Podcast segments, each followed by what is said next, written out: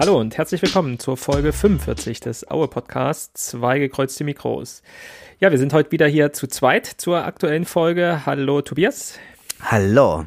Ich höre dich äh, gut und äh, knackig. Ähm, Technik läuft bei dir. Wir haben ja vielleicht so für die Hörenden immer mal so ein bisschen am Anfang sich so zusammenzufinden hier und dass die Technik läuft, dauert einen kleinen Moment. Aber das sieht oder hört jetzt doch aktuell ganz gut bei dir aus. Richtig, richtig. Also es, es, es, erinnert mich manchmal so ein bisschen an so an so Seancen.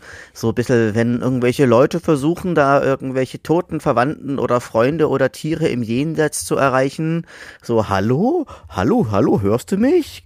Das, das, sagst du was? Hallo, hallo, hallo? Und das ist dann so ein bisschen wie Onkel, Onkel Gertraud, wo hast du denn den Kellerschlüssel gelassen? Der Gerhard sucht den schon seit drei Tagen. Sag bloß, du hast den mit rübergenommen. Da braucht man ein neues Schloss. Also so, so in etwa ist es dann bei uns auch manchmal. Aber äh, ja, aber am Ende des Tages finden wir doch immer, immer wieder zusammen.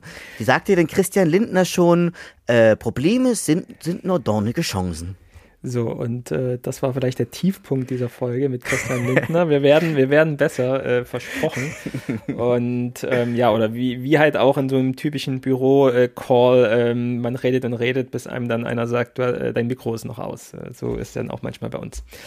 Okay, ähm, ja, Folge 45 ähm, bei Wismut Aue, bei Erzgebirge Aue läuft's. Ich glaube, wir hatten schon schlechtere Situationen, wo wir äh, Folgen aufgenommen haben, gerade wenn man sich nochmal gerade die letzten Monate anguckt. Und äh, Tobias, bei mir ist da immer noch so im, im Ohr so dein, ähm, ähm, dein Wort, was sich so eingebrannt hat bei mir, äh, Dystopie. Ähm, Gibt es denn eigentlich so ein Gegenteil von Dystopie? Kannst du uns das erklären? Weil eigentlich ist es doch genau gerade das Gegenteil, was wir erleben, oder? Eigentlich ist eine, der Gegenteil von Dystopie ist, glaube ich, Utopie. Also eine, eine perfekte Welt. Haben wir eine perfekte Welt gerade in Aue? Äh, na, also sie ist doch nicht ganz perfekt, aber zumindest befindet sie sich, ähm, also es ist mehr, mehr im Gleichgewicht. Also das heißt, wir haben jetzt hier, es, es haben jetzt nicht mehr so Blade Runner-Style, sondern eher so ein bisschen, ähm, wir sind langsam auf dem Weg der Verbesserung. Also der, der Intensivpatient kann vielleicht demnächst auch wieder die Intensivstation verlassen und auf die normale Krankenstation verlegt werden. Das ist doch eigentlich so ein ganz, ganz passendes Bild. Im Fußballjargon wird ja dann eher davon gesprochen, man ist irgendwo angekommen. Und ich glaube, das können wir jetzt mittlerweile sagen, dass wir jetzt Mitte Februar doch auch in der dritten Liga angekommen sind. Ähm, gucken dann auch gleich nochmal auf die Tabelle, wie so der aktuelle Stand ist. Gucken uns auch nochmal so die Formkurven von anderen Vereinen an. Aber ich glaube, wenn man so jetzt die letzten, ähm, habe ich ja vorhin mal rausgesucht, die letzten sieben Spiele sich angeguckt, Sieben Spiele, fünf Siege, ein Unentschieden, nur eine Niederlage. Das war die in Osnabrück. Da kann man, glaube ich, auch schon sehr zufrieden sein. Wenn man sich die Tabelle der letzten sieben Spiele nur anschaut, dann sind wir auf Platz drei hinter dem Überflieger ähm, Elversberg und Osnabrück ist noch vor uns, aber dann kommen schon wir. Und das ist doch auch ein gutes Zeichen, dass wir uns da gemeinsam und natürlich auch gerade die Mannschaft selbst äh, unten rausgezogen haben. Wenn man sich vorstellt, vor nur zwei, drei Monaten war man wirklich Tabellen 20. in der dritten Liga als Zweitliga-Absteiger.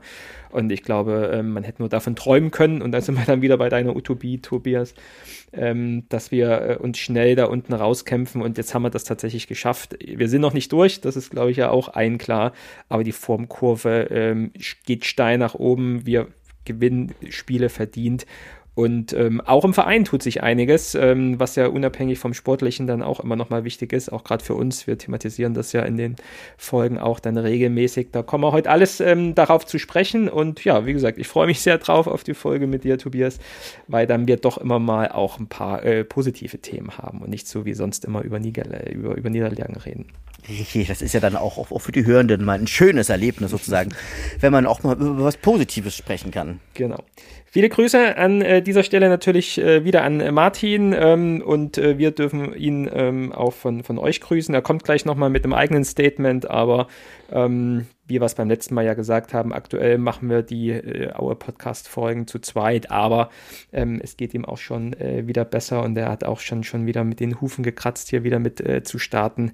Ähm, aber wir geben natürlich ihm die Zeit, äh, die er braucht, um dann wieder hier zurückzukommen. Aber dann ähm, werden wir auch dann wieder zu dritt bald wieder Folgen aufnehmen.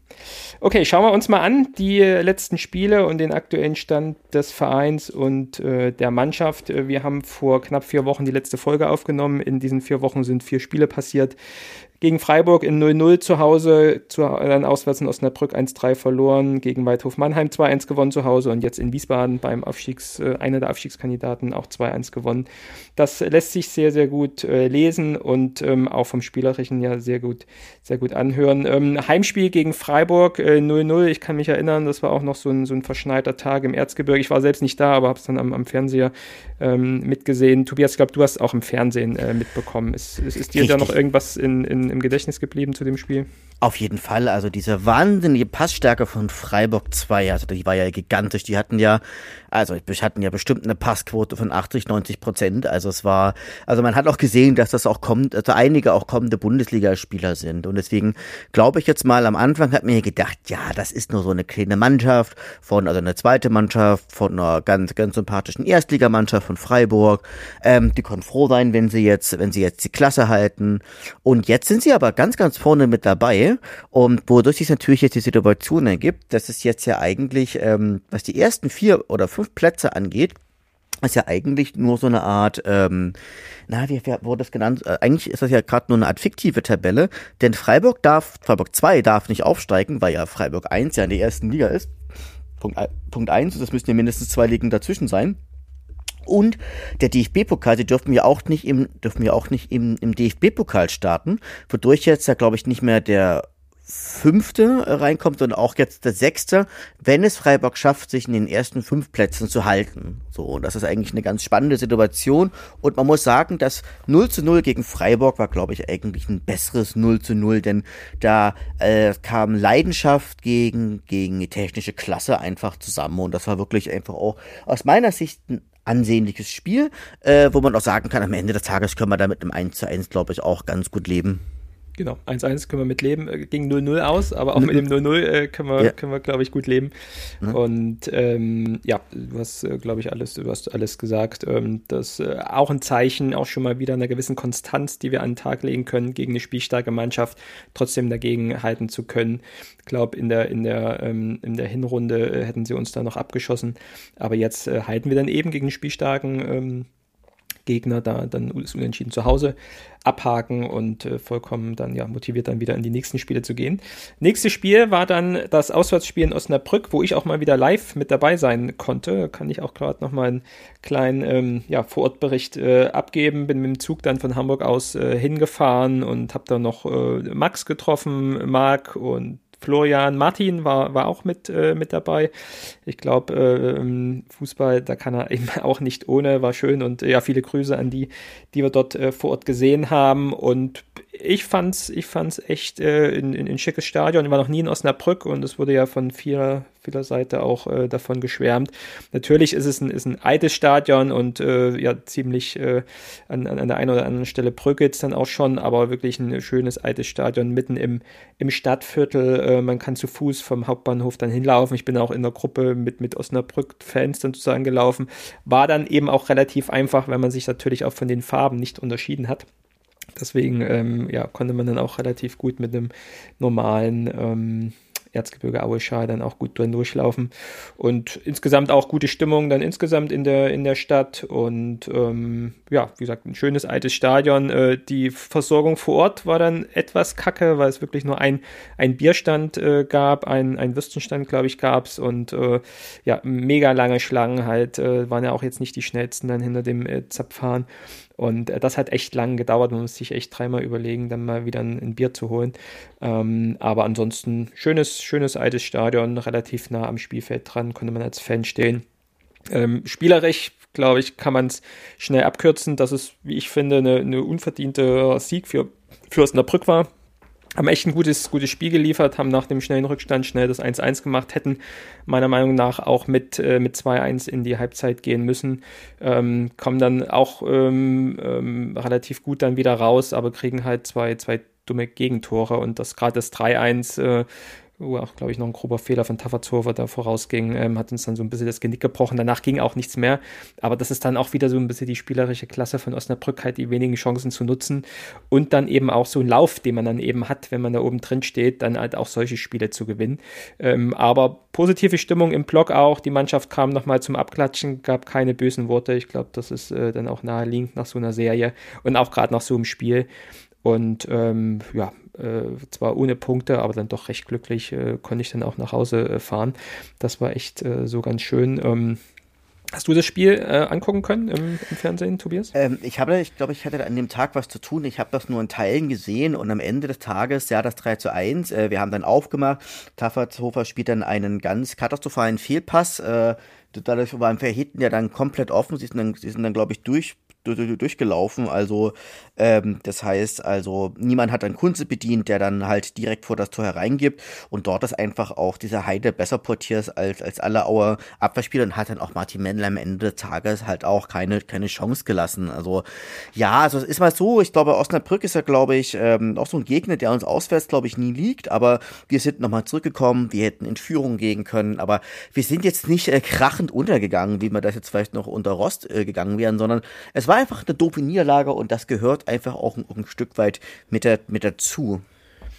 Ja, Genau, das ähm, war ja auch dann nicht ohne Grund, dass Osnabrück diese, diese Serie dann entsprechend hat. Und ähm, da waren wir dann eben einer von vielen, die gegen Osnabrück äh, entsprechend verloren haben. Ich glaube, Osnabrück ärgert sich, dass sie die Hinrunde dann eben äh, relativ lange gebraucht haben, um äh, in Tritt zu kommen. Kann mich auch erinnern, dass die auch, sagen wir mal so, September auch dann mit unten drin steckten im Abstiegskampf. Ähm, wenn die schon relativ schnell dann performt hätten, wären das, glaube ich, auch klare Aufstiegskandidaten. Mal gucken, wo der Weg für Osnabrück dann noch äh, entsprechend hingeht.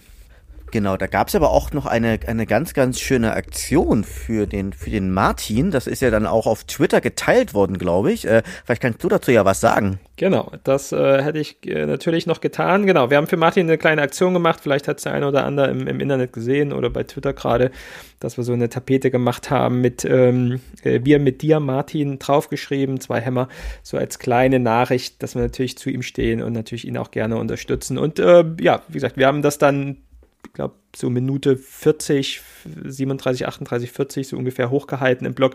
War für mich auch echt Premiere, überhaupt mal so eine, so eine Tapete zu machen, auch im Vorfeld cool zu sehen, mit wem man sich dann so abstimmen muss. Äh, und ja, unter uns ist auch relativ einfach. Also mit Heiko Hambeck äh, kurz gesprochen als Fanbeauftragten von Erzgebirge Aue und der sagt auch, ja, überhaupt kein Problem. Man muss natürlich so ein bisschen den Text vorgeben, äh, was man da drauf schreibt. Das dürfen jetzt keine extremen Sachen da drauf stehen. Aber für die Aktion, und ich habe ja immer auch die Hintergründe erklärt, war natürlich äh, gern bereit, sich einzusetzen. Dann gab es dann Donnerstag vorher so eine Sicherheitsbesprechung, die sie immer haben. Der ist auch eher als Fanbeauftragter mit dabei. Da bringt er das dann ein. Und dann gab es auch dann von der Polizei oder vom Sicherheitsdienst in Osnabrück überhaupt kein, kein Problem. Und man muss nur am Eingang nochmal dann kurz äh, sozusagen zeigen, was man hat. Man muss auch nicht mehr aufrollen. Die haben das dann auch alles akzeptiert waren super nett auch und haben einen dann auch geholfen, danach das irgendwie dann noch wegzutragen oder so. Ähm, das war echt, äh, echt ganz cool. Und ja, eine schöne Aktion. Äh, Martin stand äh, direkt mit uns im Blog und wusste von nix und äh, hat dann äh, ja sein erstes eigenes Banner im im Blog gesehen und wenn man weiß, was irgendwie Aue oder der Fußball insgesamt für ihn bedeutet oder auch insgesamt so Fankultur von ihm bedeutet, dann glaube ich, glaube ich schon, ähm, dass es ihm gefallen hat. Äh, sagt zwar auch, dass es vielleicht ein bisschen übertrieben war und so, aber ich glaube, äh, insgesamt ist er da ganz stolz, dass, dass es da so eine Aktion für ihn gab und äh, ja, war dann, kam dann schon insgesamt, insgesamt gut an und ja, war ganz cool. Also macht Banner, malt Banner. Genau, das ist auch einfach ein wichtiger Teil, auch einfach auch der, der Fan, auch der Fankultur. Also das ist ja das, was man auch, auch in der Fankultur überaus schätzen kann. Genau. Ähm, auch ganz nett übrigens auch die Ultras, die im Vorfeld dann noch auf uns zukamen. Also ein bisschen am, am, Anfang dachte ich, oh, was passiert jetzt so, als sie kamen, so, was habt ihr da? Und dann habe ich so die kurze Geschichte erzählt und dann auch äh, super nett, ja, äh, kommt zu uns, äh, wir helfen euch, das hochzuhalten und so. Äh, und auch als wir es hochgehalten haben, kam es dann noch und haben gesagt, hier kommt, äh, wir, wir, wir helfen euch, das hochzuhalten. Also echt ein cooler Zusammenhalt da auch im Blog und ja, echter Kumpelverein. Das war echt ganz, äh, ganz schön. Ja, und da passt es doch hier ganz gut, das Snippet von Martin mal einzuspielen und mal zu hören, wie er die Aktion in Osnabrück fand. Ja, hallo auch von meiner Seite. Ich wollte euch einfach mal ein kurzes Status-Update zu mir geben. Mir geht schon äh, sehr viel besser und ich glaube, ich bin auch bald wieder im Podcast an Bord. Also insofern gute Nachrichten für euch und ähm, ich wollte mich auch für diese, an dieser Stelle für die Aktion bedanken, die ja Thomas federführend durchgeführt hat, auch wenn mir das äh, in der Situation ziemlich unangenehm war, weil an dem Tag einfach sehr, sehr, sehr viel bei mir zusammenkam und ich das als ein bisschen drüber empfunden habe. Und ähm, ja, ich bin dann auch relativ schnell irgendwie aus dem Stadion raus, weil es mir doch doch an dem Tag nicht, nicht sehr gut ging. Aber natürlich ist so eine Aktion wichtig, weil sie zeigt, dass ich nicht alleine bin und dass ich auch mich auf euch verlassen kann und auf euch als Freunde, auf euch als Hörer, auf euch als Bekannte. Und ähm, das ist das Wichtigste, dass man sich auch in schlechten Zeiten auf Leute verlassen kann. Und mein Aufruf an der Stelle gibt einfach mal ein bisschen Acht aufeinander. Ähm, ich möchte mich auch für die Person bedanken, die mich da im Blog angesprochen hat, ob es mir schlecht geht. Und äh, na, ich konnte da in der Situation aber einfach nichts mit anfangen. Ja, auch Symbolik, Symbolik ist sehr wichtig und wir sehen uns. Ja, vielen Dank, Martin. Ja, ihr habt es gehört, das wäre echt ein perfekter Tag gewesen, wenn wir nur gewonnen hätten. Aber die perfekten Tage sollten dann noch kommen und das waren ähm, ja vor allem Dingen auch das Heimspiel, was dann danach kam, Freitagabends gegen äh, Waldhof Mannheim. Ähm, auch ja eine Mannschaft, die Ambitionen hat, oben nochmal anzugreifen. ähm, ja auch schon äh, ja, recht, recht gute Siege da gerade zu Hause dann geholt hat. Ich glaube, im Hinspiel haben wir auch knapp und unglücklich 1-0 verloren. Aber jetzt äh, haben sie verloren, äh, denn wir haben sie 2-1 geschlagen und ich sag mal, das Spiel, da ging das tatsächlich ja äh, hin und her. Für mich im Endeffekt doch ein verdienter Sieg, auch für uns, weil ich glaube, über 90 Minuten waren wir auch die bessere Mannschaft. Aber es gab dann doch die ein oder andere Szene, über die man natürlich diskutieren kann. Oder, Tobias? Definitiv. Also Pavel Dotschew sagt ja nach dem Spiel, das ist so eine, das ist so eine Reifeprüfung gewesen, denn Waldhof Mannheim ist ja nicht irgendeine Mannschaft gewesen, sondern die waren einfach richtig, richtig gut äh, in Form. Also wenn man sich ja auch mal guckt, ich meine, sie sind ja aktuell also am heutigen Tag auf dem auf dem Platz 5 äh, in, in, der, in der Jahrestabelle, also gemessen vom 18. bis zum 23. Spieltag und haben da, haben da auch 13 Punkte ergattert. Und da haben wir ja einfach auch schon eine sehr, sehr gute Mannschaft in dem Moment geschlagen. Und was mich sehr besonders gefreut hat, dass Omas Jaric ähm, jetzt so gut getroffen hat. Äh, also er hat ja nach seiner Hodenkrebsgeschichte ähm, aber auch ein richtig toll heraus, herausgespieltes Tor, auch, auch, von Nazarov und dann auch Jonjic, der natürlich da diesen, ähm, auch diesen wundervollen äh, Freistoß von Stefania ja halt auch reingesetzt hat. Also das war am Ende des Tages schon eine verdiente ähm, ja, Vorstellung und die haben das dann auch relativ gut durchgehalten, muss man sagen. Ja, es war natürlich auf der Kippe, wenn man sich so die zweite Halbzeit dann insgesamt anguckt. Ähm, ich glaube, das war der Stand. Ähm, wir haben 2-0 geführt zur Halbzeit, dann ähm, schießt Mannheim, glaube ich, relativ schnell dann auch das 2-1 nach dem Seitenwechsel. Ähm, dann laufen wir, ähm, ich glaube, durch einen äh, guten Pass dann auch von Rosenlöcher freigespielt. Jaric wieder aufs, aufs leere Tor und macht dann eigentlich sein zweites Tor des Tages wird aber dann zurückgepfiffen durch eine recht wilde Schiri-Aktion, wie ich fand. Also ich habe es jetzt nicht verstanden und auch im Nachgang nicht wirklich nachvollziehen können, wie jetzt die Entscheidung da getroffen wurde. Ähm, hast du da noch was, was rausgefunden? Das war das Thema, das eben jetzt im Nachgang wohl auf Abseits entschieden wurde, obwohl wohl der Linienrichter keine Fahne gehoben hat. Ähm, hast du da noch was erfahren, Tobias? Gar nicht, gar nicht. Also ich habe die, ich habe diese Situation halt auch überhaupt gar nicht verstanden, weiß auch gar nicht, wie die jetzt so zustande gekommen ist und so. Also äh, ich fand das auch schon eine ganz schön wilde Aktion. Ja, und fast genau im äh, Gegenzug ähm, gibt es einen Eckball für Mannheim und der See geht hinein. Und äh, ja, ich glaube, Marvin Stefaniak verwechselt etwas die Sportart und äh, baggert im besten Volleyball-Style ähm, den Ball aus dem 5-Meter-Raum heraus. Und ähm, ja, die, die Mannheimer gucken sich an, die Auer gucken sich an, alle gucken Richtung Schiri und der Schiri ähm, ja, hat nichts gesehen und sagt weiterspielen. Ich glaube, kann man nicht anders sagen, dass wir da schon ein Riesenglück gehabt haben, oder? Man kann ja vielleicht auch sagen, vielleicht war es ja auch so eine Art Konzessionsentscheidung. ähm, ich glaube, der Schiri ärgert sich schon danach, ähm, äh, wenn er die Bilder da gesehen hat, äh, was er da für einen Fehler begangen hat, weil ich glaube, keiner bezweifelt und, und, und diskutiert, dass es irgendwie ein klares Handspiel war, zumal es ja auch noch eine gewisse Zeit war, wo der Ball wirklich in den Armen von Marvin Stefaniak dann drin war. Im Zweifel ja, in der, in, in, in, in der normalen Spielsituation, in der Schnelligkeit heraus, vielleicht dann doch nicht so ganz klar zu erkennen. Aber ähm, ja, klar, vielleicht auch viele Spieler dann im Strafraum, wo es dann schnell ein Gewuse gibt und so.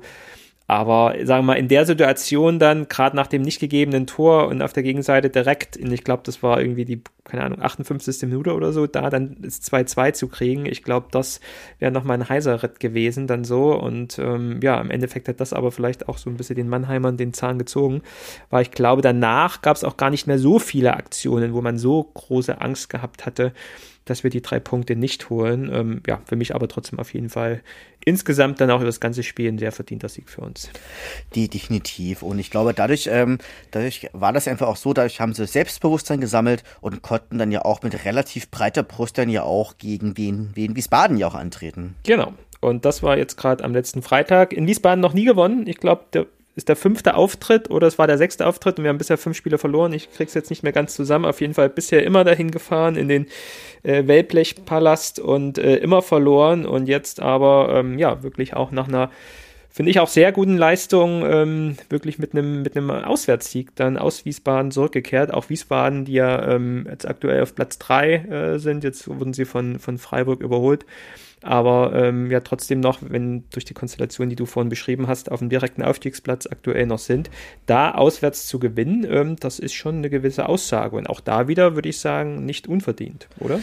Exakt, also bei Wien Wiesbaden waren wir in allen Auswärtsspielen bisher punkt- und torlos. Also es war sozusagen eine doppelte Premiere oder ähm, und da muss man einfach auch sagen, wir hatten natürlich großes, wir hatten natürlich einfach ein bisschen das Matchglück, dass wir so früh dann ja auch die rote Karte dann ja auch äh, sozusagen gegen wie Wiesbaden sehen. Die war natürlich absolut unstrittig. Da konnte natürlich auch, ähm, ja, da, da konnte natürlich, glaube ich, Jonjic wurde gelegt oder Sijaric wurde gelegt. Ähm, die konnten natürlich einfach auch ihre, ihre Schnelligkeit im Umschaltspiel ähm, ja, ausspielen und konnten dann insofern ja auch den gegnerischen Verteidiger weglaufen, der sich dann einfach nur noch mit einem Foul zu helfen wusste. Deswegen, ja, also insofern, am Ende des Tages dann dieses wunderbare Tor durch, äh, durch Shikora, durch Joncic vorbereitet, dann Joncic machte noch das 2 zu 0, äh, Nazarov, der, der das ja auch vorbereitet hatte, allgemein Joncic, Nazarov, also die sind einfach super drauf und Jahre, wodurch wir natürlich einfach auch unseren Sturm dann natürlich jetzt auch für die nächsten Spiele gefunden haben sollten. Schade ist nur, dass halt Shikora seine fünfte gelbe Karte gesehen hat. Also er ist einfach für mich so der absolute Stabilisator ähm, im defensiven Mittelfeld, der aber auch kreative äh, Akzente setzen kann absolut und torgefährlich ist. Und ich glaube, beim letzten Mal hatten wir ihn auch schon mit als den herausragenden Spieler der letzten Spiele ähm, emporgehoben. Und das muss man jetzt ja auch nochmal wieder wiederholen, so wie du es gesagt hast. Äh, Ausfall von Sam Schreck hat mir so ein paar Gedanken gemacht, aber das hat auch äh, Ivan Knesewitsch auch in den letzten beiden Spielen gegen Mannheim und jetzt auch gegen Wiesbaden auch super gemacht. Also das sind schon, schon große Stützen, äh, wo man auch endlich merkt jetzt, da hat sich auch so ein, so ein Anfangsteam jetzt eingespielt dann eben auch. Und natürlich ist es schwer dann für die Bankdrücke da auch wieder reinzukommen. Aber ähm, nichtsdestotrotz merkt man halt auch, dass da Laufwege funktionieren, dass man da weiß, was der andere tut. Gerade das eben, was in, in dem ersten Halbjahr so überhaupt nicht funktioniert hat, wo extremst grobe Fehler dann passiert sind. Ähm, die sind jetzt größtenteils abgestellt und, und funktionieren eben auch. Und dann nimmt man eben auch mal so ein Spiel mit, wo man vielleicht mit etwas äh, Spielglück dann eben auch in Wiesbaden gewinnt. Aber ähm, auch da muss man jetzt mal ehrlich sein, auch so große Chancen habe ich jetzt von Wiesbaden jetzt auch nicht äh, wahrgenommen. Wir haben einen guten äh, Moment gehabt, wo, wo wir das 2-0 gemacht haben. Da hätte es auch schnell dann kippen können. Aber ich fand, ähm, ähm, klar hat der Wiesbaden das Spiel gemacht in der zweiten Halbzeit, aber trotzdem haben wir auch gut dagegen gehalten.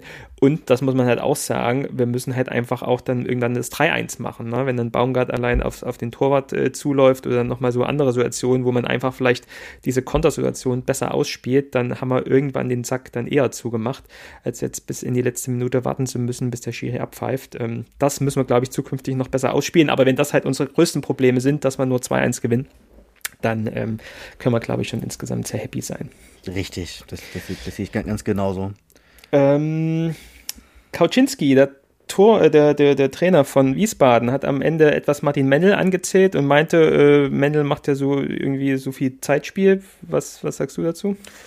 Ja, das, das ist halt der Martin Mendel-Style, gewusst wie.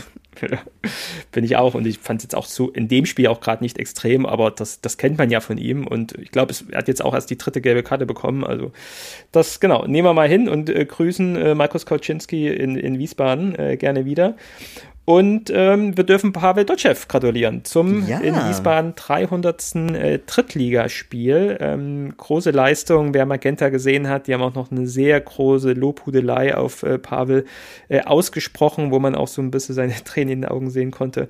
Ähm, großartige Leistung, großartiger Trainer und ähm, ich glaube insgesamt äh, können wir echt froh sein, ihn jetzt mal wieder an Bord zu haben. Genau. Also, das erstens ist es so, also um mal ganz kurz die, die statistischen Daten zu klären. Insgesamt hat er bisher äh, 588 Spiele gemacht bei 249 Siegen, 145 Unentschieden und 194 ähm, Niederlagen. Und dabei, sind, dabei haben seine Teams 939 Tore geschossen und 790 Tore gefressen und hat insgesamt einen sehr soliden Punkteschnitt von 1,52 Punkten. Ähm, und das kann man natürlich sagen, dass er jetzt sein dritt 300. Spiel gemacht hat. Und das Krasse an der Sache ist, ja, ich, das habe ich, hab ich mir gestern, habe ich mir von, von Magenta einfach geklaut, die Information. Ne? Wäre Pavel Dotschew ein eigener Fußballverein, ähm, also der erste FC Pavel Dotschew, in der dritten Liga, stünde er auf der ewigen Tabelle der dritten Liga immerhin auf Platz 8 und somit vor Dynamo Dresden. Haha. Ja, top. Also das ist äh, kaum jemand, der so eine Trainerkarriere, wenn man auch diese 588 Spiele als Trainer insgesamt sich anschaut, also 588 Spiele durch ja 34 Spieltage oder sagen wir mal 36, manchmal ist ja dritte Liga dann auch mehr Mannschaften drin. Da kommt man auf 16, 17, 18 Jahre durchgängig, die er als Trainer jetzt äh, aktuell an Bord ist. Und das ist ja dann immer so bei Trainern, dass sie auch immer mal so ein paar Freizeiten dann irgendwie haben. Das ist schon krass, wie viel, wie viel ähm, ja, wie belebt er auch einfach ist, wie Vereine, wie viele Vereine äh, auf ihn, äh, auf ihn äh, ja, bauen und, und, und einfach Hoffnungen in ihn gesetzt haben. Und ich glaube, auch kaum ein Verein hat er irgendwie enttäuscht, sei es jetzt ich glaube, Paderborn, Rostock ist er super beliebt, äh, Erfurt von damals dann eben auch noch, äh, in Aue bei uns sowieso. Also ich glaube, bei, bei allen Vereinen ist er am Guten gegangen und zum Glück gibt es jetzt nochmal diesen dritten Aufschlag bei uns, äh, weil ja nach dem zweiten Mal das eben nicht so ein schöner Abgang war, sodass wir halt auch sagen können und er halt auch sagen kann, hier ähm, Erzgebirge Aue ist meine, meine beste Station insgesamt. Richtig, genau. Der einzige, wo er, also der ist äh, bei, bei ZSK Sofia ist ja auch mal fünf Spiele gewesen, der weiß jetzt aber nicht, warum er gegangen ist. Äh, äh, krass, er war ja sogar auch, auch, auch in Sandhausen Trainer. Da hat er auch 17 Spiele gemacht, allerdings nicht, nicht so super erfolgreich. Das, das war wahrscheinlich so eine Zweitliga-Zeit, weil Zweitliga kann der Mann irgendwie nicht. Äh, was ja doof ist, dafür halt immer halt die dritte Liga. Und ähm, er hat ja natürlich dann demzufolge dieses Jahr ja auch noch ein Jubiläum, nämlich sein insgesamt 600. Spiel. Das kommt noch auf uns zu, das stimmt. In zwölf ja. Spielen können wir gleich dann mal äh, durchgehen was für ein Spiel das äh, entsprechend wird. Sehr schön. Ähm, äh, neben dem, neben der Lobhudelei für Pavel hat dann äh, doch nochmal auch im Nachgang zum Spiel in Wiesbaden eine andere äh, Botschaft beziehungsweise ein Interview dann den Weg in, in Social Media Diskussion ähm, gefunden. Das war nämlich eine Aussage von Antonio Joncic, äh, wobei ich jetzt hier auch gleich mal äh, etwas ähm, besserwisserig hier einwerfen könnte. Ähm, er nennt sich tatsächlich Antonio Jonic. Äh, woher weiß ich das? Ähm, das ging jetzt, glaube ich, auch vor ein paar Wochen äh, viral nochmal rum. Es gibt ein Video von ihm, als er glaube ich, mit, keine Ahnung, 12, 13 ähm, in der Hoffenheimer Jugend war. Und es gibt bei YouTube, wenn man Antonio Joncic eingibt, Hoffenheim, gibt es ein Video von ihm als 13-Jährigen und da stellt er sich tatsächlich auf, äh, vor, ich bin äh, 13 Jahre alt und mein Name ist äh, Antonio Jonic. Also, für uns neu oder auf jeden Fall für mich, äh, Tobias, äh, nicht Joncic, wie wir immer gesagt haben, sondern Antonio Jonic. Stellen wir uns jetzt alle um? Ja, wir können das, wir können das probieren. Äh, also also das, das, das, dauert, dauert ja mal ein bisschen, bis ein Mensch sich umstellt, also zumindest bei den meisten. Aber okay, wenn er, wenn er jetzt Jonic genannt werden wird, dann versuche ich da mal drauf zu achten. Ich kann aber nicht, nicht versprechen, dass ich da immer, ähm, ja. Genau, Antonio jo, Jonic, Jonic, also wir haben ja immer Jon, Jitsch, Jon Jitsch, aber sozusagen nur Jo und Nitsch dann am Ende. Äh, ja, mal gucken, ähm, die äh, Moderatoren und Kommentatoren äh, sind ja dann auch immer eine eigene Welt und suchen sich dann auch immer so den äh, ja, Namen raus, der ihnen am besten pass äh, passt. Aber äh, wir können es ja mal probieren, Antonio Jonic zu, zu sagen. Aber worauf wir hinaus wollten, Antonio Jonic hat ein Interview nach dem Spiel gegen Wiesbaden mit dem äh, MDR geführt und ähm, der Reporter hat ihn wohl so gefragt, äh, vier, vier, vier Spiele, äh, vier Tore in den letzten vier Spielen, es muss doch gerade riesig Spaß machen, in Aue Fußball zu spielen und die Aussage von ihm war wohl so äh, relativ wortwörtlich, äh, ja, Spaß machen, keine Ahnung, äh, er spielt nicht wegen dem Spaß, sondern äh, weil es halt sein Beruf ist und äh, auch so ein bisschen, äh, weil das so seine Zukunft ist dann auch. Ähm, wird auch in den Medien oder auch in, in Social Media heiß diskutiert, was man da herauslesen könnte. Man kann zu lesen, dass er sozusagen etwas ja, überheblich meint, ja, pf, macht mir hier keinen Spaß, ich bin hier, um Geld zu verdienen und das ist es dann eben. Aber ich glaube, es gibt auch noch mal eine andere Sicht äh, auf die Dinge, wie man das interpretieren kann. Ähm, da bin ich mal interessiert, Tobias, was du denn zu dieser Aussage sagst. Naja, er sagt ja so ein bisschen, er, er, er kann nichts anderes machen. Ich glaube, das ist auch noch Teil dieser Aussage gewesen.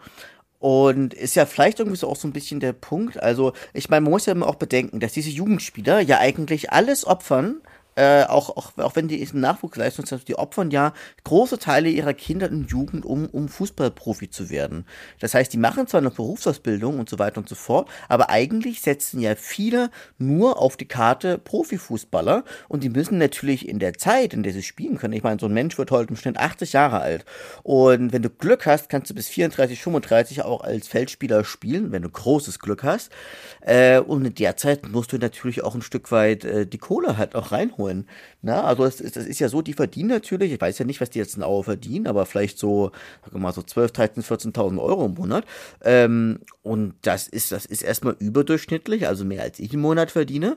Ähm, aber die müssen halt auch mit dem Geld halt auch haushalten und müssen das auch entsprechend clever, clever investieren. Und ich meine, es gibt ja Menschen, also zum Beispiel dieser eine Jugendtrainer von, von Marvin Stefaniak, äh, ich sag jetzt mal nicht, nicht wer das war, das ist einer aus seinem Hauptjugendverein, der nicht, nicht Dynamo Dresden war, äh, der hat gesagt, naja, wenn, wenn Marvin nicht, nicht so gut kicken könnte, würde der vermutlich heute auch unter der Brücke leben. Was natürlich vielleicht eine überspitzte Aussage ist, aber natürlich für viele Fußballer oder für einige Fußballer zumindest, ist natürlich einfach auch ähm, die Profikarriere vielleicht auch das, auch das Ticket in ein, in ein besseres Leben. Und, und insofern, also ich, ich, ich kenne jetzt Antonio Jonic nicht, äh, aber so ein bisschen das kann man halt auch rauslesen. Und am Ende des Tages müssen, müssen wir ja mal ganz, müssen wir ja ganz ehrlich sein, alle diese Spieler, die bei uns im Kader stehen, in der dritten, zweiten oder ersten Liga, die spielen am Ende des Tages für Geld. Und natürlich macht ihnen Fußball Spaß, also die meisten äh, nehme ich mal an. Aber natürlich verdienen die, verdienen die ihr Geld. Ich meine, du gehst ja auch nicht arbeiten, Thomas, weil du jetzt deinen Arbeitgeber oder weil, weil du jetzt, weil du jetzt deinen Arbeitgeber über alles liebst und du gehst ja auch nicht nur aus altruistischen Gründen hin, sondern weil du am Ende des Tages eine Familie ernähren musst, weil du eine Miete bezahlen musst, weil du laufende Kosten bezahlen musst und weil du für die Rente vorsorgen möchtest. Also insofern ähm, kann ich diese Aussage ja auch, auch ein Stück weit nachvollziehen. Am Ende des Tages ist das, ist das ein Beruf ein privilegierter Beruf äh, mit eigenen Herausforderungen, aber es ist ein Beruf am Ende des Tages. Ja, es ist einfach auch eine ehrliche Aussage. Ne? Und da ähm, ärgern wir uns immer über so weichgespielte äh, Interviews dann von Profifußballern, die über ein mega Kommunikationstraining dahin getrillt werden, nie irgendwelche Aussagen zu tätigen, die irgendwie anecken und das ähm, scheint aber entweder in Aue so nicht durchgeführt worden zu sein, beziehungsweise auch bei Jonic irgendwie abgeprallt zu sein, macht ihn aber in meinen Augen halt auch echt sympathisch, weil er halt einfach das sagt, was er denkt. So, da kann man jetzt auch wieder ein paar Sachen hineininterpretieren, aber ich finde es ich find's super, dass er auch so eine, so eine Antwort gibt, weil im Endeffekt ist er halt wirklich ehrlich, ne? Und äh, er sagt dann eben auch so ein bisschen zwischen den Zeilen vielleicht, ja, wenn's, wenn ich nicht Fußballer wäre, dann wüsste ich nicht, was ich, was ich machen sollte dann eben auch. Das ist das, das Einzige im Zweifel, was ich irgendwie super gut kann. Und das, und das mache ich dann jetzt eben, ne? Und ähm, natürlich wird es ihm aktuell Spaß machen, äh, hier in Aue zu spielen und Tore zu schießen. Ähm, aber natürlich macht das es eben auch gerade, um, um Geld zu verdienen. Ähm, natürlich hat dann aber ähm, bei, bei, bei Jonic entsprechend das aber auch eine gewisse Vorgeschichte. Ne? Und wenn wir euch dann jetzt äh, zurückerinnert an die Zeit im, im Sommer, da war er weg vom Fenster. Ich glaube, das war klar oder für viele klar, der wird nie wieder ein Spiel für Aue machen. Ich glaube, für ihn selbst war das auch relativ klar, dass er wechseln will, dass er eigentlich auch noch einer der, der besseren darin war im letzten Jahr, die dann auch gehofft haben, irgendwie ein anderes Angebot zu bekommen. Da ist viel dann auch im Sande verlaufen, also alles im Sande verlaufen. Er ist dann einfach bei Aue geblieben. Natürlich dann auch mit dem Trainer, der dann mit Timo Ross dann damals auch natürlich eher einen schwierigen Stand hatte, wenn er dann eben ihn kennengelernt hat äh, als Spieler, der jetzt äh, kein Spiel mehr machen möchte und gern wechseln möchte. Da hat er natürlich einen schweren Stand. Und auch bei Carsten Müller hat er es dann auch nicht so, nicht so einfach gehabt. Aber Pavel hat ihn dann irgendwie angesprochen und angepiekst und glaube ich auch so, so einen, ja, einen guten Punkt gefunden, wo dann eben Jonic auch äh, merkt, okay, das ist ein Typ, der mir vertraut und der auch andere alte Sachen wieder vergisst und mich einfach spielen lässt. Und das ist, glaube ich, bei, bei, bei, bei Toni einfach wichtig, äh, nicht große Marschrouten vorzugeben, sondern zu sagen, los, leg, äh, leg los und, und spiel Fußball und schieß Tore. Und das reicht bei ihm. Und deswegen, ja, finde ich es echt eine sympathische Aussage und da hat er dann auch ein paar Pluspunkte bei mir wieder geholt und alles andere, ähm, ja, können andere dann wieder in die Aussage hinein interpretieren. Also als Richtig. Gut. Und am Ende des Tages wird Antonio Jonic natürlich einfach auch, ähm, natürlich auch darauf abziehen, einfach nochmal irgendwann zu einem größeren Verein zu wechseln. Der ist ja auch erst 23 oder 23, so. 23, ja, ja, genau, genau, genau. Na, und ich glaube, der wird schon, der wird irgendwann halt auch, wenn nicht sogar schon nächste Saison, einfach auch mit der zweiten Liga liebäugeln. Ja, ja, auf jeden Fall. Könnte ich mir auch schon vorstellen, dass da einige jetzt wieder gerade aufmerksam äh, geworden sind. Genau. Ähm, wir wurden auch aufmerksam auf eine Vertragsverlängerung und das ist ja eine der ja, wenigen Dinge, die ein, ähm, beziehungsweise es war keine große Überraschung, das will ich eigentlich sagen. Ähm, unser Denkmal Martin Mell hat nochmal für ein Jahr äh, unterzeichnet frage mich immer, warum man dann nicht auch irgendwie für fünf Jahre unterzeichnet, weil uns doch allen klar ist, dann Martin Mendel irgendwie bis mindestens 40 noch bei uns im Tor steht. Also für mich jedenfalls keine Überraschung, aber er hat jetzt nur für ein, für ein Jahr äh, verlängert, ähm, was wir, glaube ich, auch alle, ja, alle super finden, oder Tobias? Auf jeden Fall. Ich meine, als Torhüter kannst du ja tendenziell auch noch ein bisschen länger spielen, dann kannst du ja auch bis 36, 37, 38 noch spielen, was ja bei Feldspielern häufig nicht der Fall ist. Und ich glaube, er ist natürlich auch einer der, der Stabilisatoren natürlich auch in unserer ähm, einfach, einfach auch der, eine der, der Stabilisatoren, Stabilisatoren in der Abwehr, sage ich jetzt mal. Und ähm, beziehungsweise auch für, für, die, für die gesamte Mannschaft und einfach auch eine ja, Vereinslegende. Also das kann man natürlich so sagen.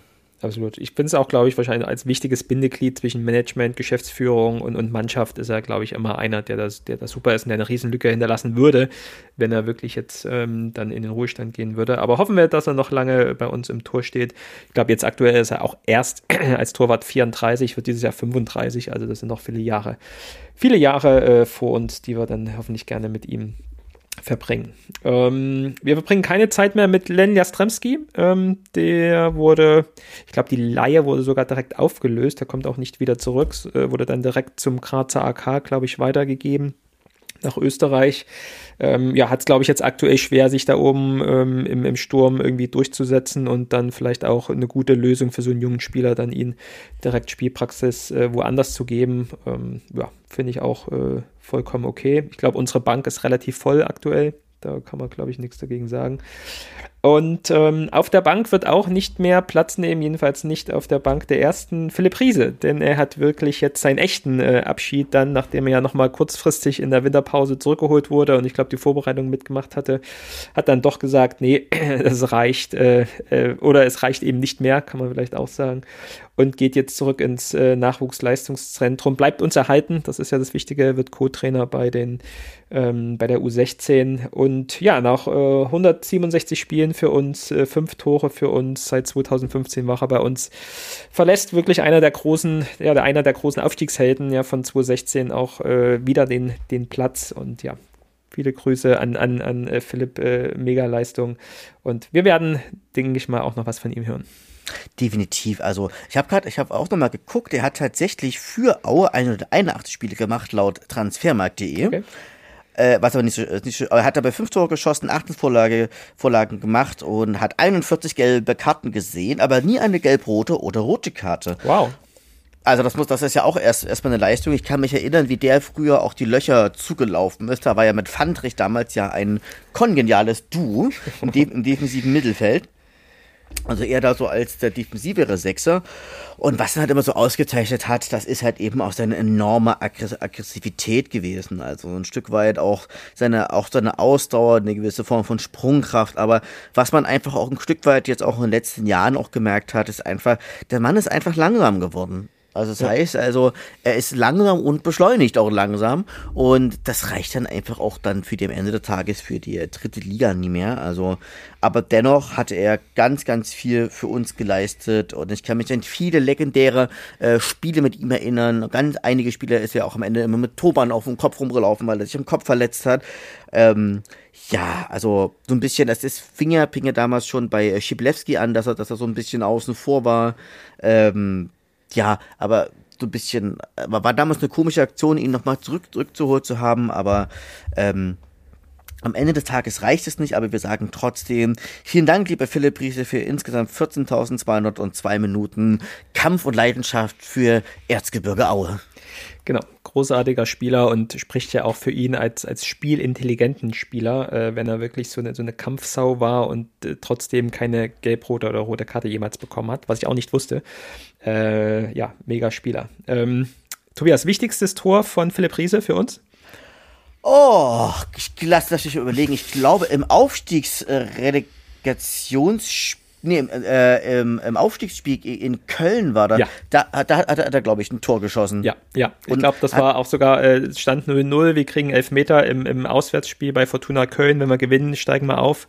Ähm, direkt ähm, tausende Auer mit im Fanblock äh, wollen die, die Aufstiegsfeier in Köln feiern und wir kriegen Elfmeter und ähm, damals auch immer noch ähm, äh, Köpke bei uns mit im Sturm und äh, ja, äh, heute ja noch äh, darüber gesprochen. Er hat sich nicht getraut, ihn beizunehmen, wo er sonst immer als Goalgetter äh, Tore machen wollte, aber in dem Spiel, ähm, nee, da hat dann äh, ein anderer schießen sollen.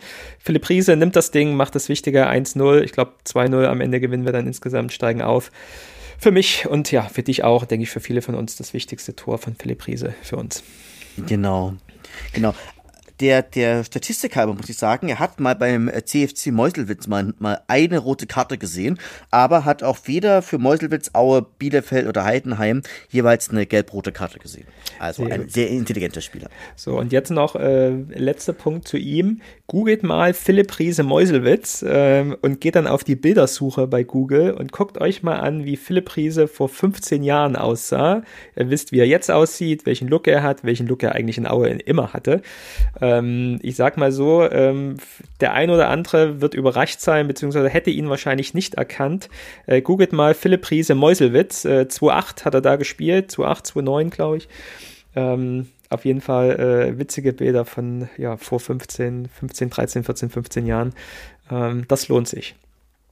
Ähm, gut, vorhin war schon mal ein ähm, Name hier gefallen, wo es auch wieder was Neues gibt, nämlich Timo Rost, unser Ex-Trainer, ähm, der dann ja im Herbst äh, gehen musste, hat sich jetzt nach äh, dann doch einer gewissen Zeit auch mal medial gemeldet. Ähm, monatelang hat man nichts von ihm gehört. Jetzt war er bei Magenta Sport irgendwie im Rahmen von einem Drittligaspieltag einmal eingebunden als Experte und hat das wohl auch zum Anlass genommen, danach einen Instagram-Post äh, loszulassen. Jedenfalls habe ich es da gesehen. Vielleicht hat es auch auf anderen Kanälen entsprechend noch mit äh, weitergegeben. Ähm, ein bisschen bla bla und, und freut sich wieder auf neue Herausforderungen, äh, sagen wir mal, typisches äh, Fußballer-Trainer-Talk. Ähm, Aber äh, wichtiger Satz, der mir hier aufgefallen ist, und da würde ich mal ähm, Tobias fragen, wie er das äh, interpretieren würde.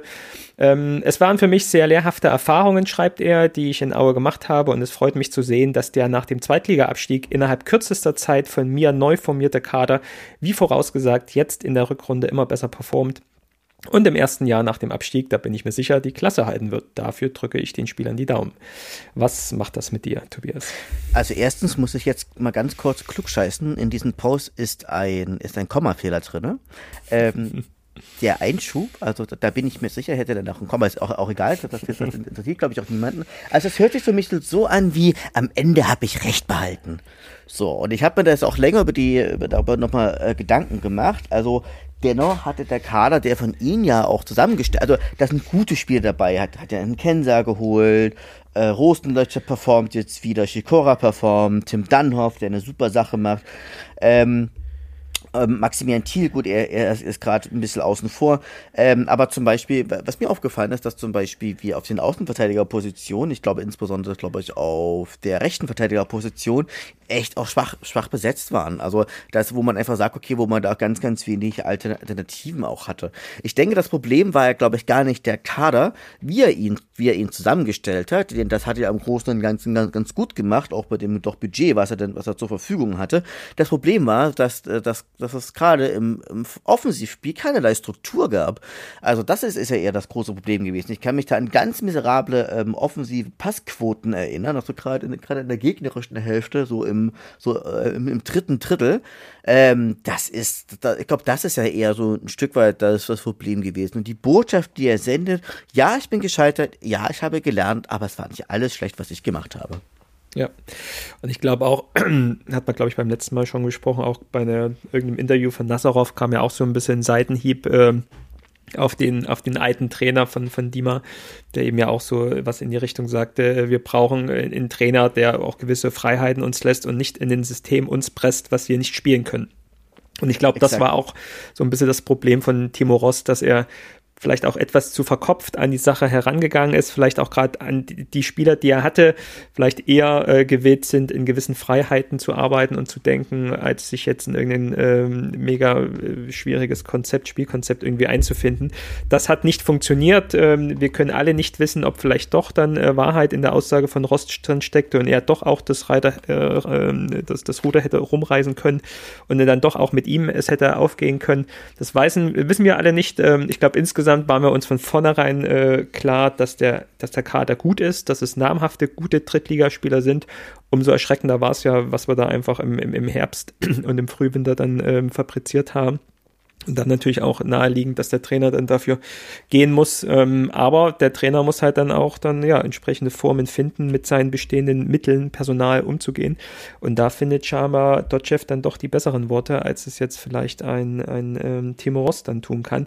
Gab kein Nachtreten und äh, gute Wünsche an uns, deswegen ist es doch auch in Ordnung, dass man sich da getrennt hat. Und äh, ich bin auf jeden Fall froh, dass jetzt Timo Rost nicht äh, äh nach, nach Zwicke gegangen ist. Die haben jetzt ja den Trainer entlassen und haben jetzt mit Ronny Thielemann auch ein Ex-Auer auf der Trainerbank sitzen was jetzt auch äh, unschön ist, aber sagen wir mal, mit Timo Ross dann in das Rückspiel zu gehen als Trainer von Zwickau, das hätte, glaube ich, auch schon ein bisschen wehgetan. Da, da würde dann, glaube ich, auch einiges passieren. Okay, ja, dann sind wir doch auch schon bei den, bei den nächsten Spielen. Und ich hatte jetzt auch schon den, den Namen in, die, in den Mund genommen. Das ist nämlich eine der nächsten Gegner, der uns im, ich nenne es mal, heißen Herbst ähm, bevorsteht, äh, da, da brennt die Bude. Wir haben jetzt noch ein Spiel gegen Saarbrücken. Das ist dann das nächste Heimspiel. Ich glaube, das ist noch im, im Februar jetzt äh, nächstes Wochenende. Heimspiel gegen Saarbrücken, äh, die ähm, ja auch immer noch gut oben, oben mit dran stehen, äh, auch noch um den Aufstieg mitspielen, sind aktuell Vierter.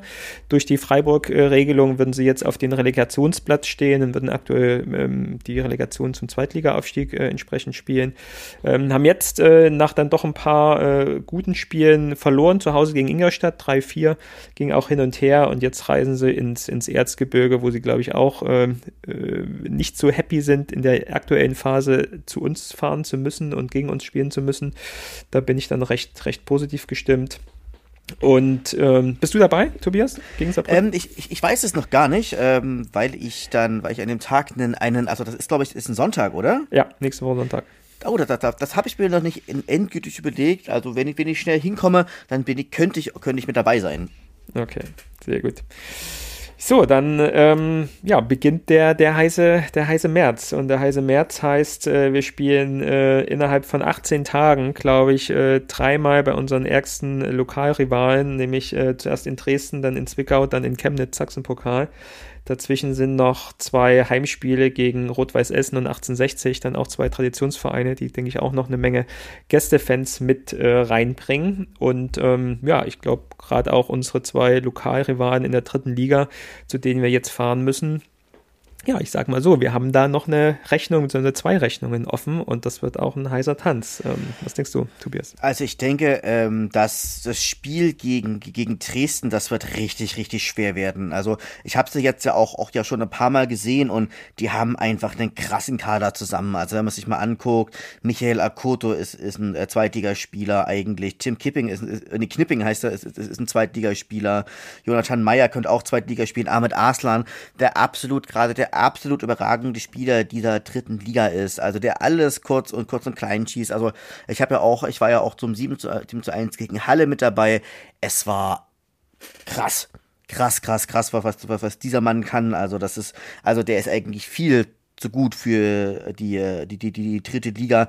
Paul Will ist verletzt, aber sie haben auch noch solche Leute wie Papadanicios, Flachadimos. Dann haben sie, wen haben, haben sie vorne, ach ja, genau, die, die, die, diesen Christian Joe Conte, der ja eigentlich auch kein Drittligaspieler ist. Ich glaube, der ist, den haben, haben sie sich von Rotterdam ausgeliehen, aber dieser Mann ist so schnell und kann so viel am Ball. Also da werden wir alle Hände zu tun haben und die, die Kiste, die wird brennen, sag ich jetzt mal, das, äh, das Habestadion, das, das, das, das wird brennen und ich glaube, da können können wir auch mit einem Unentschieden sehr, sehr zufrieden sein. Aber ich gebe eine, eine Prognose ab. Äh, Aue steigt nicht ab und Dresden auch nicht auf. ich glaube, dann wäre wir am Ende des äh, Jahres äh, nach den, nach den äh, aktuellen Erkenntnissen der letzten Monate dann, glaube ich, auch alle happy als, als Aue-Fans.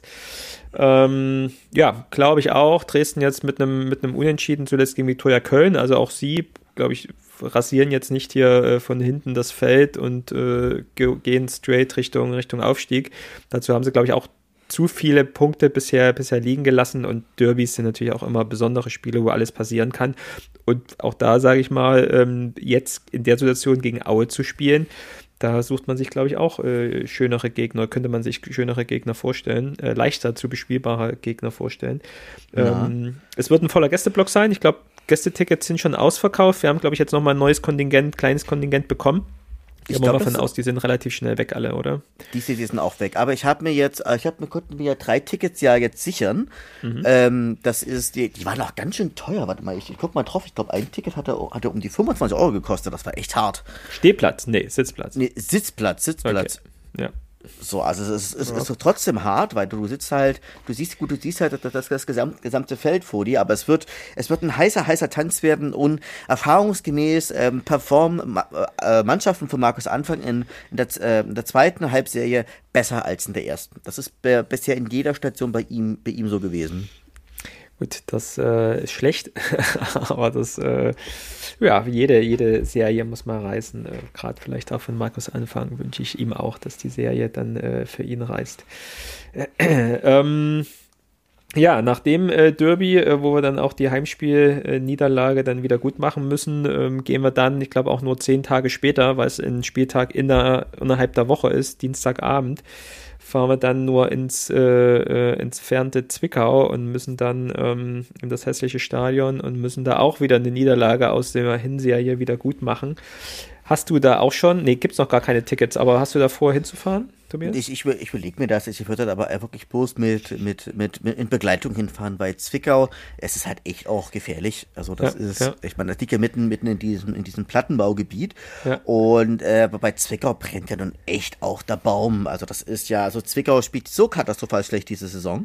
Äh, da kann einen aus, kann einen auch aus, ähm, also wenn ich, wenn ich jetzt Zwickau-Fan wäre, dann würde mir Angst, Angst, Angst und Bange werden. Und da muss man natürlich auch sagen, also wenn, wenn das jetzt heute stattfinden würde, dieses Spiel, hätte Zwickau gegen uns vermutlich keine Chance, weil sie es, weil diesen hinten, hinten schwach, diesen vorne schwach, habt eine ganz schlechte Torverwertung. Ähm, ich, ich, ich gehe mal ganz, ganz kurz hier, hier auf die Seite, mache jetzt mal ein bisschen Live-Recherche. Also das ist, ähm, also das ich, ich schau mal ganz kurz, also es ist ähm, also das heißt, ihr bester Torschütze ist Dominik Baumann mit 22, der, der ist, glaube ich, ganz, ganz okay. Und dann kommt äh, äh, äh, Johann Gomez, das ist der, der ja vor so aufreizend vor dem Gästeblock, ähm, nee, vom Heimblock, ähm, so äh, gejubelt hat und der dann auch fast auf den, auf den Notnuss bekommen hätte. Also das ist natürlich nicht in Ordnung gewesen. Und dann kommt in neun Spielen äh, äh CB Mensa mit einem Tor. So, also es ist, ja, sie haben natürlich auch so eine Kammesau drin, wie zum Beispiel Jan Löhmanns Röhm, aber pff, am Ende des Tages für Zwickau wird das bis zum Ende eigentlich ähm, eine eine Herausforderung werden. Man weiß, weiß auch nicht, wie, wie, wie Ronny Thielemann jetzt auch performen wird, ähm, auch als äh, Cheftrainer, war ja bisher immer, glaube ich, immer bloß Co-Trainer gewesen. Ähm, glaube ich, bei, aber ich, also ich überlege, nee, der war auch, auch bei Magdeburg, war der halt auch mal kurz Trainer, aber halt auch nicht sehr erfolgreich mit zwei Siegen, fünf Remis und acht Niederlagen. Also, pff, mal gucken, mal gucken. Also für sie wird jetzt das Spiel gegen, gegen Bayreuth richtungsweisend werden. Aber ich glaube, für Zwickau wird es ganz, ganz, ganz schwer, wie ich auch schon beim letzten Mal sagte. Für die Regionalliga äh, haben sie doch schon noch ein ganz gutes Stadion. Haha. Dann reicht's dann, genau. Und genau, nächsten Spiele, äh, jetzt zum aktuellen Zeitpunkt, jetzt spielen sie in Bayreuth, dann zu Hause gegen Ferl und dann bei Viktoria Köln. Ähm, ja, da gibt es natürlich auch ein paar Punkte zu holen. Ähm, letzten, letzten Spiele, glaube ich, auch alles verloren. Gegen Mannheim, gegen Meppen nur unentschieden, das natürlich auch ein, ein, Gegner da unten drin ist. Das sieht schon schlecht aus. Für sie, äh, für uns ja eigentlich ganz gut. Und ähm, ja, nach dem Spiel hoffentlich gegen uns ähm, werden wir mit drei Punkten nach Hause fahren. Und ja, wir hoffen natürlich, dass äh, nichts passiert, aber mit der ganzen Konstellation, wie hier alles zusammenkommt und was dann auch in dem Hinspiel so passiert ist, ähm, ja, glaube ich auch. Sollte man drauf aufpassen, passt auf euch auf, wenn ihr da hinfahrt. Ähm, bleibt immer in der Gruppe zusammen und fahrt hin, genießt das Spiel und glaube ich, fahrt schnell wieder zurück und dann könnt ihr, glaube ich, froh sein, ähm, dass der Tag dann irgendwann auch mal vorbei ist. Genau. Aber du hast noch ein Spiel vergessen, nämlich äh, wir spielen am 11.3. Ja. noch zu Hause ge gegen Rot-Weiß Essen. Genau, das waren erstmal so die zwei äh, Top-Derbys, die ich jetzt angesprochen hatte, die zwei Auswärtsspiele. Und genau, dazwischen gibt es noch ein Heimspiel gegen Rot-Weiß Essen. Genau, und die sind so bisschen eigentlich, die sind ein ganz, ganz, ganz okayer Aufsteiger. Also die sind, glaube ich, auch, also das wird eigentlich so, so ein unteres äh, Tabellen-Mittelfeld-Ding. Und äh, da muss man einfach auch sagen, also sie haben natürlich auch mit, mit, mit Felix Bastian, ich glaube, der ist relativ namhaft auch, also er hat ja auch mal zur zweite Liga und sowas gespielt. Äh, nee, nee, sogar doch e, e, erste Liga und zweite Liga auch. Also das ist ganz okay, muss man sagen, wie, wen sie da so alles zu, alles zu, zu, zur Verfügung haben. Also ich meine, ähm, ich habe, bin ich jetzt blöd, aber Fandrich äh, spielt, spielt nicht dort, oder? Ich glaube äh, bei nicht. Essen, doch, Rot-Weiß Essen. Doch, doch. Doch, doch, doch, ja, gegen genau. Fandrich, die, die, ja. die Fünfer. Also, die haben, haben einen ganz okayen Drittligakader. Ich denke, sie werden auch nichts mit dem Abstieg zu tun haben. Und ich glaube einfach auch, dass sie so von ihrer, dass diese Fans ja auch so eine ähnliche Mentalität, so eine ähnliche äh, Bergbau-Mentalität wie die Fans aus Aue haben. Also insofern, ähm, das, ich denke, dass das wird ein hartes Spiel werden, das wird ein körperliches Spiel werden. Ähm, und am Ende des Tages müssen wir dieses Spiel zu Hause eigentlich genau. gewinnen. Ich bin mal echt gespannt. Äh, wir hatten jetzt die Spiele ja, die guten Spiele, Wiesbaden, Osnabrück, Mannheim gegen spielstarke Mannschaften, wo wir vielleicht auch nochmal ein bisschen anders und vielleicht auch ein bisschen defensiver äh, spielen können.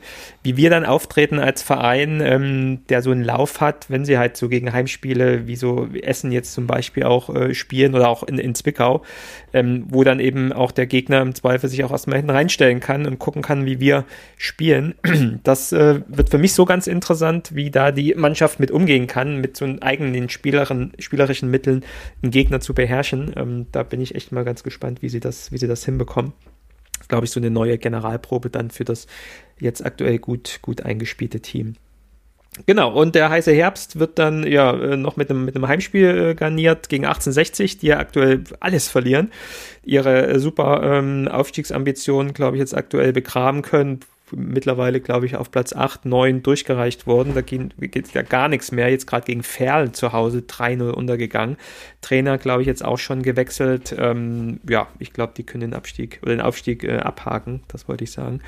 Ähm, aber werden natürlich auch einige Fans dann mitbringen und auch da wird, denke ich mal, im Erzgebirge die Luft brennen. Auf jeden Fall. Also so ein bisschen, ich sage mal so ein bisschen 68 ist so ein bisschen, so ein bisschen der, der HSV der, der, der dritten Liga. Eigentlich immer sehr große Ambitionen, immer sehr, sehr gute Kader ja auch, auch beisammen, aber teilweise scheitern sie einfach auch an diesem, ähm, ja, wie soll ich das sagen, auch an, an ihren, äh, auch am Umfeld. Also, sie haben ja zum Beispiel den Laken gemacht, der hat, gegen uns zweimal getroffen, dann, dann Albion Ferenzi, Marcel Beer, Jasper Verlat, also das sind schon alles, hier Quirin Moll, der früher mal in Dresden gespielt hat, Martin Kobylanski, das sind schon alles irgendwo auch, auch, auch geile Spieler, die, die, die da auch zusammen haben, aber durch diese ständige Unruhe im Umfeld, auch gestreut durch, die, durch den Investor und sowas, den, den die haben, ähm, stehen sich halt immer so ein bisschen selber im Weg und daran siehst du halt auch nochmal, also es ist wieder, wieder, wieder, wieder so ein, so ein Spruch fürs Phrasenschwein, ähm, dass die Fußballmannschaft mehr ist als die Summe, Summe ihrer Teile. Also, ähm, und deswegen, man wird jetzt vermutlich jetzt auch nochmal den, den, den Sportdirektor einfach auch nochmal wechseln. Also die, die drehen gerade alles hier so ein bisschen ähm, äh, auf links. Also der Sportdirektor und Interimstrainer ist Günther Gorenzel. Und ähm, ja, das ist so. Pff, da, da muss man einfach, da muss man einfach mal gucken, wie sich wie, wie sich da bei denen entwickelt. Aber ich denke, zu Hause gegen 68 kann durchaus was genau. gehen. In der jetzigen Situation ähm, solltest du da auch versuchen, auf Sieg zu spielen. Was man bei 1860 wieder sieht, äh, wie viel Psychologie dann auch da wieder drin hängt, ne? wie viel der Kopf dann auch beim Fußball ausmacht. Also was uns in den letzten zwei Jahren dann auch immer wieder vor Augen gezeigt wurde mit diesen dauernden Niederlagenserien in der zweiten Liga, jetzt auch äh, am Anfang des Jahres, wo er wirklich auch ja eigentlich gut gespielt haben mitunter und dann doch irgendwie durch individuelle dumme Fehler irgendwie ähm, Spieler verloren haben. Ich glaube, das macht gerade 1860 durch. Die sind nicht so schlecht. Das hat auch die Hinserie gezeigt. Aber wenn halt mal der Kopf dann in so einem Niederlagentunnel irgendwie drin ist, dann ist es echt schwer, da wieder rauszukommen. Wir haben es geschafft, äh, dank auch der Winterpause. Ähm, wo der Weg von 1860 hingeht, das, das wird man sehen. Ähm, mal gucken, wie es dann in vier Wochen aussieht, wenn das Spiel dann bei uns im Erzgebirge stattfindet. Ja, und dann haben wir noch das Sachsenpokalspiel. Ich glaube, das könnte man fast sogar jetzt hier etwas ausklammern, weil danach oder davor werden wir sicherlich nochmal eine neue Folge aufnehmen. Aber ähm, ja, wenn man sich es mal vorstellt, davor haben wir dann schon in Dresden gespielt, in Zwickau gespielt. Jetzt gibt's äh, Kombinationen, wir haben alles gewonnen und gehen dann äh, voller Vorfreude auch noch zu dem Spiel. Oder wir haben alles verloren und dann kommt noch das dritte Derby, äh, wo dann die Beine zittern und die Fans, glaube ich, nicht mehr so happy sind. Ähm, also es wird echt ein heißer, heißer Herbst, äh, heißer, heißer März. Die Luft brennt und ja, wir werden sehen, wenn wir dann die nächste Folge aufnehmen, wie wir dann entsprechend drauf sind. So. Genau. Genau, und das ist so ein bisschen, aber es, ich denke, dass, dass dieser, dass der kommende Monat jetzt einfach, einfach richtungsweisend wird, auch was den, was, was den Klassenhalt angeht. Ja, das, äh, das ja auf jeden Fall. Ähm, und ich finde es sehr wichtig, dass wir auch immer noch dranbleiben, dass wir unsere Punkte holen, dass wir uns auch als attraktiver Drittligist wieder darstellen, weil wir sind jetzt schon wieder im Frühjahr. Es geht schon wieder um Vertragsverlängerungen, es geht um neue Spieler, die wir, die wir holen wollen. Und da einfach auch zu zeigen, dass wir in, in, in, in, in positiver Verein mit einer guten Grundstimmung, ein professioneller Verein, äh, mit einer, mit einer, mit einem äh, guten, guten Kader, der eben auch perspektivisch auch eine gute Rolle in der Drittliga mitspielen kann, ist, finde ich, jetzt auch nochmal wichtig, genau dieses Zeichen in die Fußballwelt zu senden, damit wir eben auch dann für die neue Saison schon wieder gut aufgestellt sind. Das finde ich halt auch enorm wichtig, genau das in der Zeit jetzt ähm, März, April entsprechend zu zeigen und es nicht, hilft nichts Besseres als, als Siege. So, dann sind wir ja fast am Ende und mit dieser positiven Stimmung, die wir jetzt, äh, ja, die uns eigentlich durch die ganze Folge getragen hat, mit der wir die Folge begonnen haben und mit, äh, ja, mit diesem Gefühl wollen wir auch die Folge, aktuelle Folge hier beenden mit einem Tweet von Auer und ich finde, das äh, zeigt auch nochmal die schöne Veränderung oder Neudeutsch Change, den auch der Verein so durchgemacht hat. Ganz oben beginnt mit äh, neuen neuem Vorstand, äh, neuem, neuem Aufsichtsrat, neuem Geschäftsführung, Geschäftsführersport, Matze Heidrecht, das ganze Team im Hintergrund. Ähm, zeigt sich auch in der Kommunikation eben heutzutage. Und äh, wenn man sich so die Social Media Kanäle anguckt, wie wir da in den letzten Jahren agiert haben, ähm, was äh, natürlich immer auch ein Haufen Arbeit ist, äh, hat sich jetzt der Verein ja nochmal neu aufgestellt. Auch nochmal hier an der Grüße, an dieser Stelle viele Grüße an Max der, glaube ich, auch einen äh, super, super Job macht. Und ob es jetzt auf seinem Mist gewachsen ist oder von jedem auch anders, äh, eine, ein Post ist mir auf jeden Fall in Erinnerung geblieben in den letzten Wochen. Das war nämlich eine Reaktion auf äh, das, äh, ja, auf das selbstständige ähm, Outing von Jakub Jankto. Jakub Jankto ist ein Spieler von Sparta Prag und hat, und das will ich jetzt so sagen, äh, der Tag ist gekommen, äh, sich als äh, erster Profispieler, glaube ich, einer namhaften ersten, ersten Fußballliga äh, geoutet hat ähm, und ja, jetzt ganz offen zu seiner Homosexualität steht, ähm, was ja eigentlich keine Diskussion mehr sein sollte in der jetzigen Zeit, aber dann doch im, im Fußballjargon oder in der Fußballwelt dann doch nochmal ziemlich für einen Wirbel gesorgt hat. Und ähm, darauf haben wir als äh, Verein reagiert, dass wir nämlich unter seinem Posting nochmal in, in eine, eine, eine, Support-Message an ihn gegeben haben, die haut, äh, lautet auf Englisch Love is for everyone, auf Ausrufezeichen. Und die zwei Hämmer Ähm, das finde ich äh, schönes Zeichen an, an, an Jakob Jankto ähm, aber auch an die, an die Welt da draußen. Äh, wir als Aue nehmen das wahr, die Kommunikationsabteilung nimmt das wahr. Ihr ist es wichtig, äh, diesen Support auch zu zeigen. Und ja, was für eine, ich glaube, Martin hat es auch ausgedrückt bei uns in der Chatgruppe, was, was für eine schöne Zeit mitzuerleben, wie sich dieser Verein wandelt und auch öffnet und auch einfach in der Moderne jetzt auch nach und nach dann eben an gewissen Punkten ankommt. Äh, Finde ich ein schönes Zeichen auf jeden Fall. Und auf jeden Fall äh, hier nochmal nennenswert. Auf jeden Fall. Also das ist ja halt die, Gedanken, die ich halt auch vor, auch vor uns auch beim Putzen nochmal zu, zu diesem Thema einfach auch nochmal hatte, ist ja letztlich gesehen, Vereine spiegeln natürlich immer auch ähm, einfach auch, auch die Gesellschaft wieder, denn die Menschen geben ja ihre Identitäten ja jetzt nicht am, am, nicht am Würstenstand ab, sondern wir kommen alle mit unseren eigenen Geschichten und unseren eigenen Identitäten und Fußball hat ja eigen oder soll ja vom, vom, vom Prinzip her ja auch eine Einwirkung haben. Also ich würde jetzt mal ganz, ganz klar auch, auch die These auftreten. Also ich meine, wenn es den Leuten nur um den Fußball ginge, dann würden die sich ja auch jetzt in die zwölfte Liga sich da jetzt zu oder in der elfte Liga jetzt irgendwo an den Rand stellen, sondern die Leute wollen ja einfach auch die Gemeinschaft haben, die wollen, die wollen die Folklore haben und die wollen aber natürlich und die die, äh, insofern muss man, muss man auch ganz klar sehen, muss man sich da auch als Verein ein Stück weit auch weiterentwickeln, denn wer in, wer immer nur, wer nur in der Vergangenheit lebt, der kann auch nicht, kann auch nicht in die Zukunft schauen. Also insofern ist das ein absolut legitimes und tolles Zeichen, ähm, und was ich sehr gut fand, ist, also ich habe auch einige andere Twitter-Kommentare dazu gelesen, da war auch natürlich ein bisschen, bisschen, bisschen, bisschen Hate-Speech dabei, aber halt wirklich nur sehr, sehr vereinzelt. Und ich denke, dass wir uns als Aue oder in der Gesamtheit auch als sächsische Gesellschaft, die wir ja nun mal auch sind, uns einfach auch klar dahinter positionieren. Genau. Ja, schön gesagt am Ende von dir, Tobias. Äh, wunderbar dann äh, wollen wir das mal jetzt hier äh, in dem, im Raum stehen lassen. Love is for everyone, Liebe ist für jeden. Kümmert euch umeinander, wenn ihr merkt, jemand braucht Hilfe, unterstützt ihn und dann werden wir, wenn wir mal in dem Fußballjargon bleiben wollen, als Kumpelverein, bleiben wir der Kumpelverein oder werden wir immer ein besserer Kumpelverein. Das ist doch wunderbar. In diesem Sinne, bleibt gesund, bis zum nächsten Mal und macht's gut. Ciao, ciao. Guten Start in die Woche. Ciao.